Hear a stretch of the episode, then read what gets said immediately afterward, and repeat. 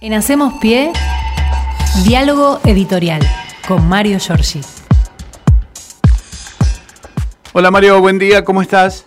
Axel, ¿cómo te va? Buen día. Muy Buen día bien. para todos. Bien. Eh, déjame arrancar por una Sí. cosa que es curiosa porque está pasando en la provincia de Córdoba Ajá. eh, y me parece, bueno, vos sos de oriundo, Sí, señor. me parece que vale la pena hacer un pequeño repasito por varias cuestiones que andan dando vuelta por allí. A ver. Eh, primero un concejal eh, de el peronismo, del peronismo cordobés, que tiene su característica propia, Sí, eh, que además este, milita con Alejandra Vigo, que es la esposa del gobernador sí. eh, Juan Schiaretti. Eh, hay que decir que eh, se llama Diego Casado, este hombre, presentó un, primer, un, un proyecto de ordenanza para la ciudad de Córdoba para que todos los candidatos a puestos municipales se sometan a una rinoscopía, el examen que Wow. se realiza para detectar trazas de cocaína en la nariz, y apuntó directamente al diputado radical y posible candidato intendente eh, Rodrigo de Loredo, que es el yerno de Aguad, recordemos, el conocido como Milico Aguad. Exacto. Lo invitó a de Loredo a hacerse exámenes para que explique sus relaciones con personas del bajo mundo. Eh, y esas declaraciones que las hizo en una radio cordobesa este, generaron, bueno, obviamente, eh, primero el rechazo de juez a la rinoscopía para candidatos, Ajá. están más preocupados si es drogón que ladrón, y, este, y cuando aclara juez, oscurece un poquito, ¿no? Sin Porque duda. está diciendo este, más preocupado que eh, drogón que ladrón. Eh, bueno, eso abrió una discusión que no puede tapar algo que es mucho más grave, a mi juicio, desde el punto de vista de las expectativas electorales, porque Schiaretti, que anduvo sacándose fotos con Bordetti, con Perotti, Sí, tal cual. eh, reclamando por la por el tema de retenciones y coparticipación y demás, eh, mm, hay una encuesta de poliarquía que mm, relevó el, el- la candidatura de ese perio- eh, peronismo de centro al que aspira con Urtubey, en fin. eh, este, eh, bueno, eh, la cuestión es que según poliarquía, Sí. el sondeo indica que Urtubey, que comparte el armado del centro con el gobernador de Córdoba, sacaría el doble de eh, Schiaretti. Pero ¿cuán- ¿cuánto es el doble? Se Claro, pregunta eh, uno. exactamente. ¿Cuánto se ve? 2%. Ah, muy bien. Schiaretti tiene el 1%. Claro. Y este y Miriam Bregman, Sí. este, mm, si se votara para presidente en Córdoba, sacaría lo mismo que los dos peronistas juntos, es decir, un 3%. Ah. Eh, de manera que mm, este, esta intención que se insinuó el martes con esa foto con Perotti, con Bordet, quiso presentar el encuentro como el comienzo de una nueva organización del peronismo nacional Sí. y este, por suerte Perotti tomó distancia y enseguida dijo que era una reunión para conversar los temas de la región centro Ajá. y no con el tema este, Candidatura y demás. de este armado candidatura donde Schiaretti quiere ponerlo ahí en el paquete a Florencio Randazzo eh, para siempre molestar al peronismo de la provincia de Buenos Aires, eh, Sí. aunque parece ser que Randazzo, al que todo el mundo le dice el flaco Randazzo, no quiere volver a, a desarrollar esa, esa aventura política eh, qué sé yo, este, la cuestión es que el, eh, había estado metido Diego Bocio también, También, personas que claro. digamos se fueron del costado de, del kirchnerismo en su momento. sí. Incluso dicen que Randazzo dijo que alguien que tiene eh, 50 años y usa flequillo no es serio con respecto a, a Bocio que se peina Sí, con los flequillitos. Bueno, la cuestión es que mm, este, eh, hay una en las internas, Mm. este, por supuesto que está Milei que gana porque no tiene compromiso interno, los números no dan para que aparezca una versión este, peronista antigrieta, como se la quiso presentar, y esto este, desinfla un poco la expectativa. Vamos a ver qué pasa en Córdoba, ¿no? Porque eh, Schiaretti creo que ya no tiene posibilidad de renovar No. y este, va a tener que presentar una candidatura competitiva Exacto. frente a la figura siempre urticante de Luis Juez y de Loredo que aceptó no ser candidato a gobernador para ir por la intendencia de Córdoba. Vos sabés, Mario, que fundamentalmente Luis Juez tiene muy mala imagen en la ciudad de Córdoba, fundamentalmente, que siempre ha sacado pocos votos y sí lo acompaña al interior de la provincia un poco más. Pero la, él fue intendente del municipio. Claro, lo conoce, lo conoce, exactamente. La capital cordobesa lo conoce. Metió no sé cuántos empleados públicos, hizo un desastre con todos los sueldos y demás cuestiones y bueno, la gente le ha pasado factura. Así que Juez no tiene una buena visión en, en la capital fundamentalmente fundamentalmente. Y una vida sinuosa porque anduvo en boletas del Partido Comunista, anduvo con el kirchnerismo, anduvo con, lo que, el propio Scaretti, bueno, fue con de la sota, digamos, de alguna manera, con el de la sota, claro, Sí, sí. Con el gallego de la sota. Bueno, una curiosidad, ¿no? De esto que va este, apareciendo en el marco del año electoral con todo lo que eso significa. Eh, está volviendo, si no regresó ya, este, el presidente de la Nación, eh, después del encuentro con Biden, la deuda con el fondo, la guerra en Europa, eh, el tema alimentos y energía, y este, una referencia a algo que es frecuente en los Estados Unidos, este, que disparó además el debate por la venta de armas. Cuando llegó Fernández lo incluso lo cuenta, estaban las banderas a media asta, y este, se refería a otra de las masacres que vivió en este caso Nashville, eh, donde eh, le expresó a Biden la solidaridad, pero al mismo tiempo el tema de este, el acompañamiento a regular la venta de armas en Estados Unidos, que es más fácil, ya sabemos, comprarse una pistola que un calzoncillo. En fin, eh, vamos a ver qué pasa cuando se produzca el regreso acá. Parece que le fue muy bien a Massa con el Fondo Monetario Internacional eh, yo este, a veces no quiero abusar del término muy bien en estas reuniones porque estamos hablando de corregir una situación siniestra como es la del crédito que dio el Fondo Monetario al macrismo y que va a comprimir muchísimo los números eh, de esta eh, tramo final, de este tramo final de la gestión de Alberto Fernández sumado a la sequía, es decir, este, el otro día charlando con Mario Weinfeld, este, me decía si yo recordaba algún presidente que haya tenido tanta mala suerte como Alberto Fernández en el momento de la gestión, a los 100 días la pandemia, por supuesto, previamente la herencia del macrismo, luego la guerra y ahora el, este año con la sequía. el saldo de la sequía.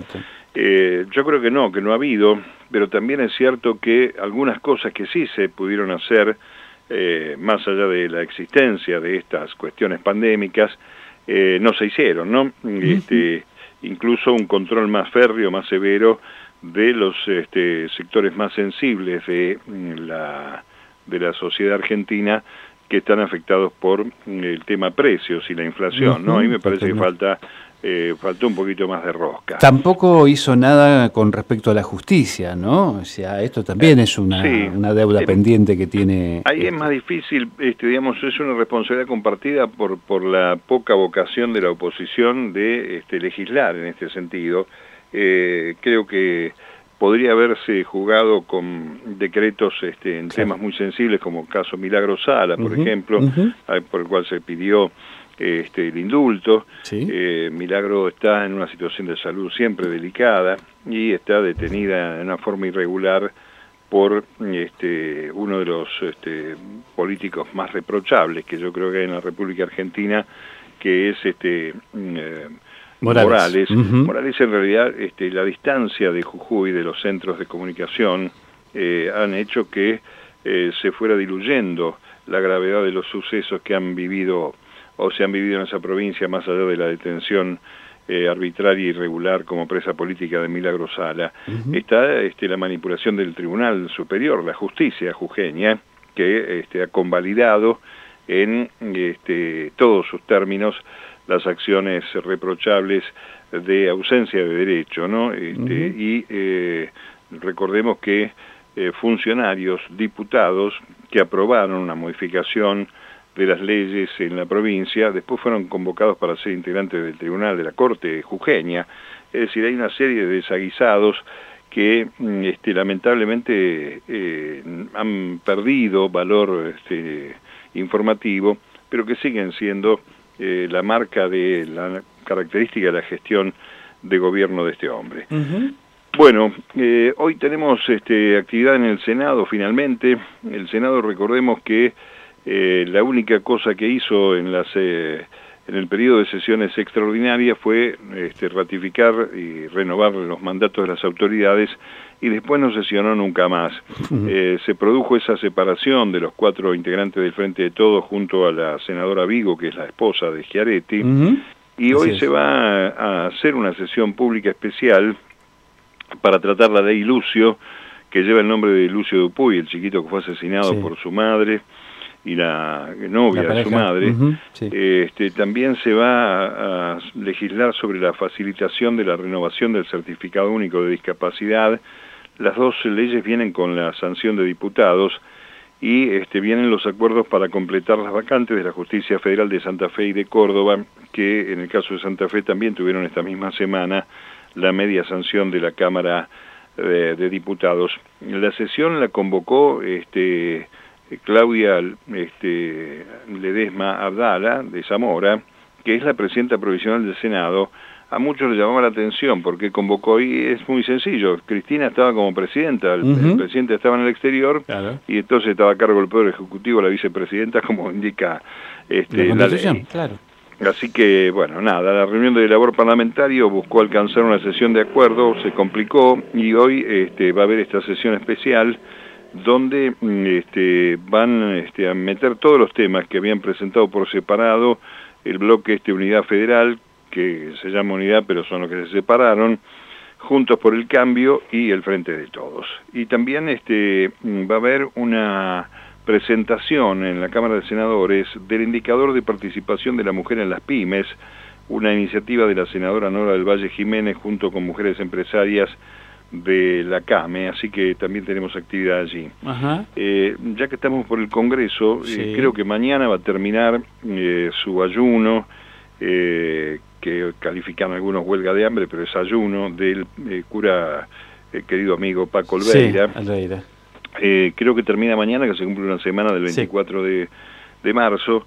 pero hoy va a ser visitado por los diputados del Frente de Todos a las 5 de la tarde eh, Paco está oficiando una misa todos los días a las 19 y este, entiendo que mañana va a haber una gran movilización hacia el Palacio de Tribunales nuevamente por todas las organizaciones que están reclamando para que eh, este, la Corte Suprema, impresentable de la Argentina, este, la cabeza del Poder Judicial, eh, dé el paso al costado y permita eh, justamente esto que mencionabas vos, que se pueda modificar la situación precaria en la que está el Poder Judicial en la República Argentina. Veremos. Eh, hoy va a haber una conferencia de prensa a las 2 de la tarde por el atentado contra el local de la izquierda socialista. Ayer habló mucho eh, Agustín Rossi en su exposición como jefe de gabinete, conocedor del paño, habló mucho de la violencia política y la violencia institucional pero la violencia política se ve en, reflejada en estos actos este, vandálicos, siniestros.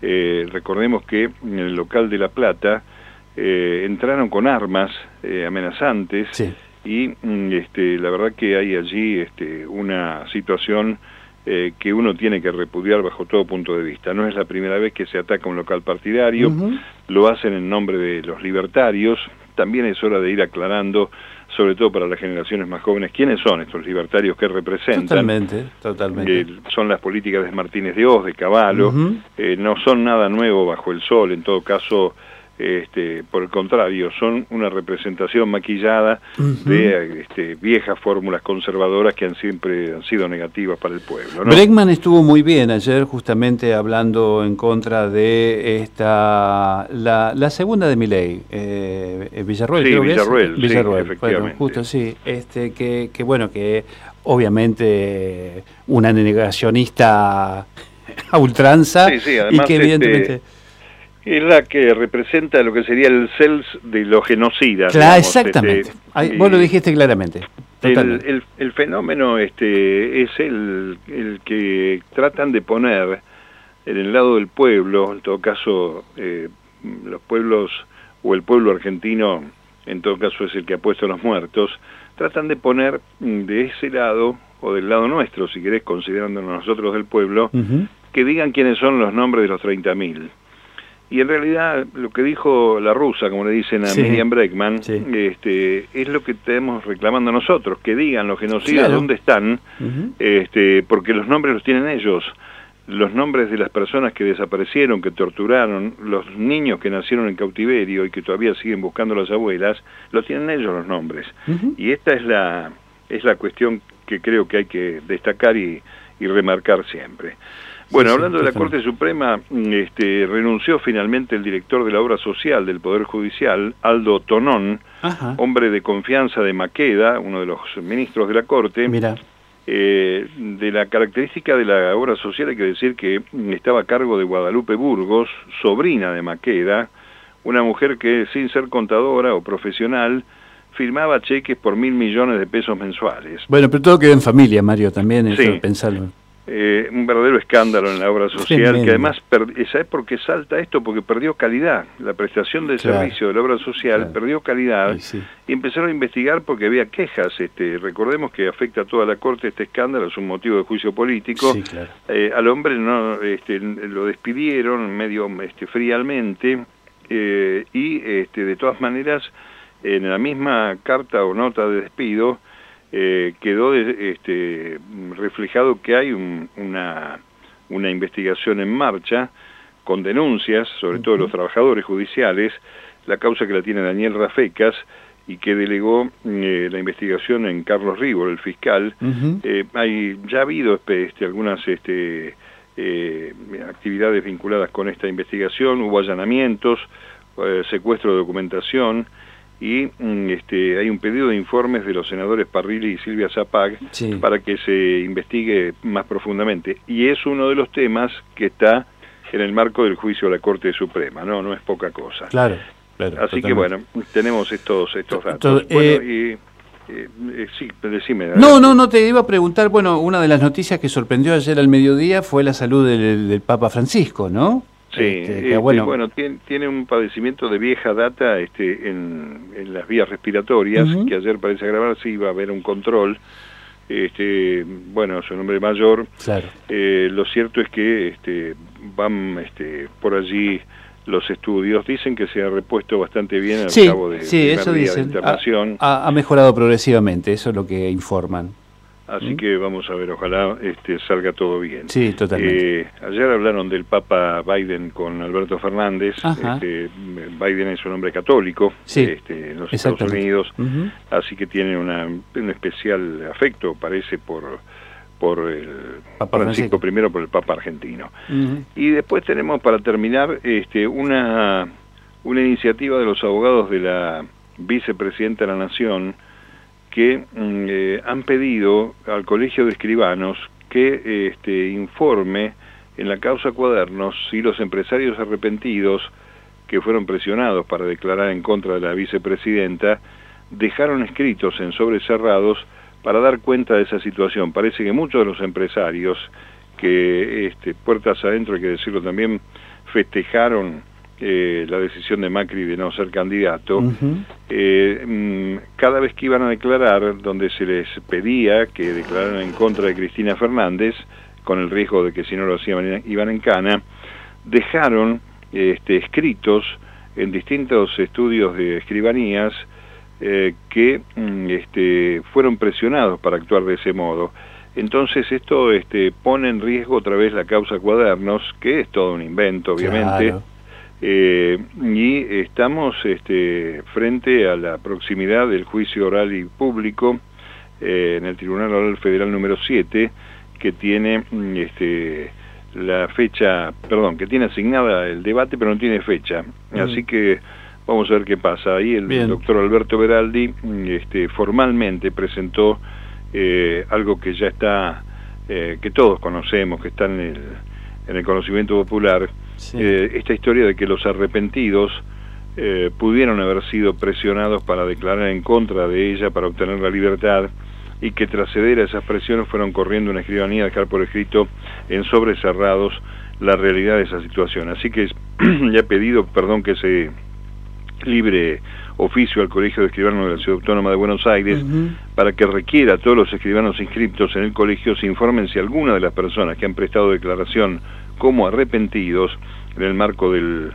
del proceso, eh, ahí está la ley del arrepentido, obviamente, eh, con este, la idea de que esos datos eh, pasen a manos de la justicia y se determina efectivamente si este accionar del macrismo, que incluyó presiones, carpetazos, espionaje ilegal, también influyó para que muchas de estas personas fueran este, eh, presionadas para que declaren en contra de la presidenta. Hay este, un, empresario, Carlos Lawson, creo que es Carlos el nombre, que es el que descubre a través de sus abogados las tachaduras, las enmiendas, los cambios de tipografía y de letra en los cuadernos este, fantásticos, que además son los las fotocopias de los cuadernos que aparecieron después, y después se quemaron y después volvieron a aparecer los cuadernos Fénix, ¿no? Como dice Horacio Berbisky. Sí, tal cual. En fin. Tal cual.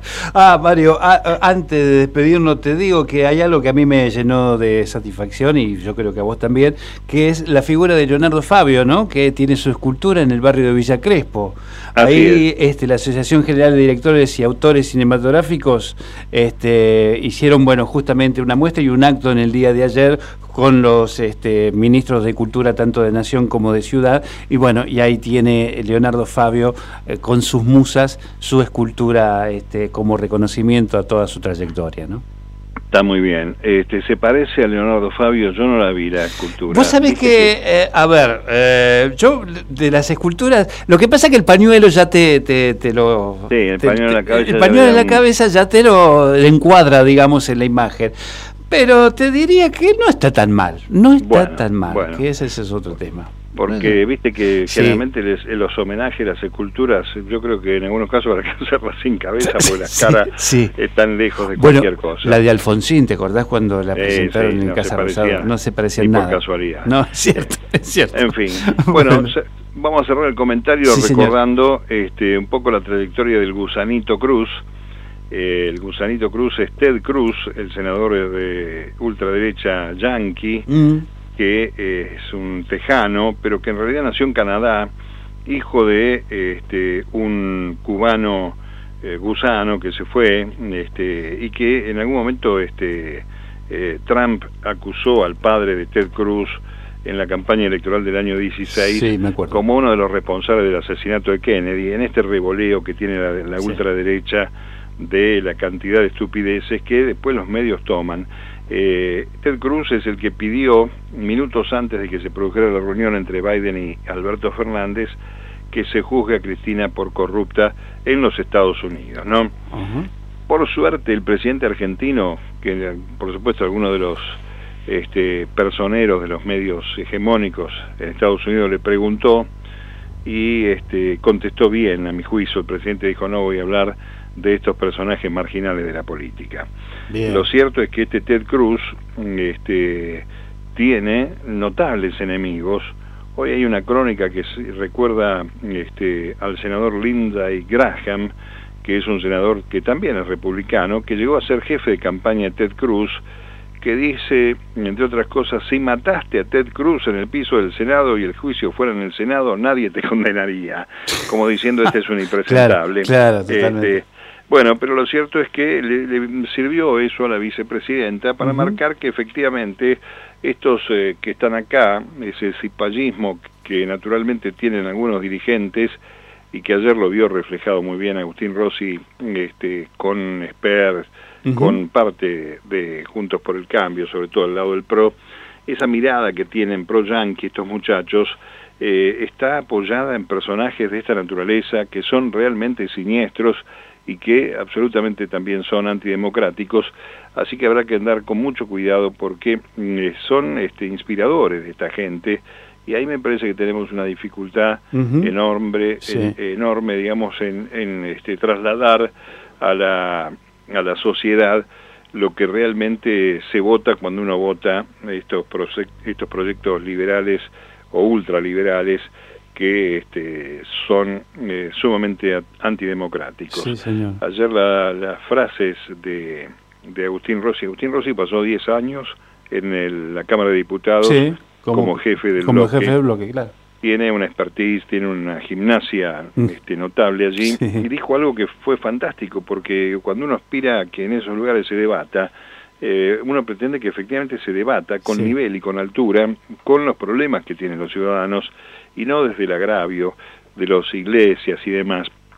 y lo trató de fascistoide expert, que es una persona áspera cuyos proyectos este, obviamente representan intereses nunca santos en favor del pueblo y esta cuestión de permitirle que le metan, este, que diga que le metan bala a trabajadores y demás, habla a las claras de que el nivel que tienen algunos este, legisladores eh, de representación del pueblo es realmente pobre, ¿no? realmente muy pobre. Obviamente que sí. Ojalá podamos tener, este, en el marco de las decisiones eh, de los ciudadanos, que no pasan solamente por votar, una mejor selección de representantes en la Cámara, que miren las necesidades del pueblo y que se dediquen efectivamente a trabajar y no a vociferar para ir después a recorrer los eh, livings de los canales de televisión y seguir construyendo eh, esos mensajes, esos discursos de odio. ¿no?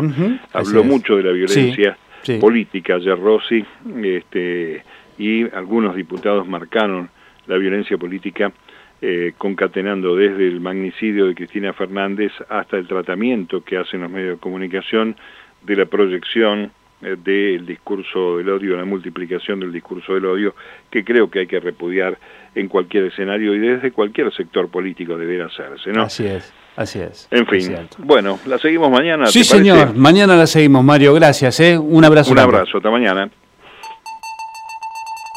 En Hacemos Pie, diálogo editorial con Mario Giorgi.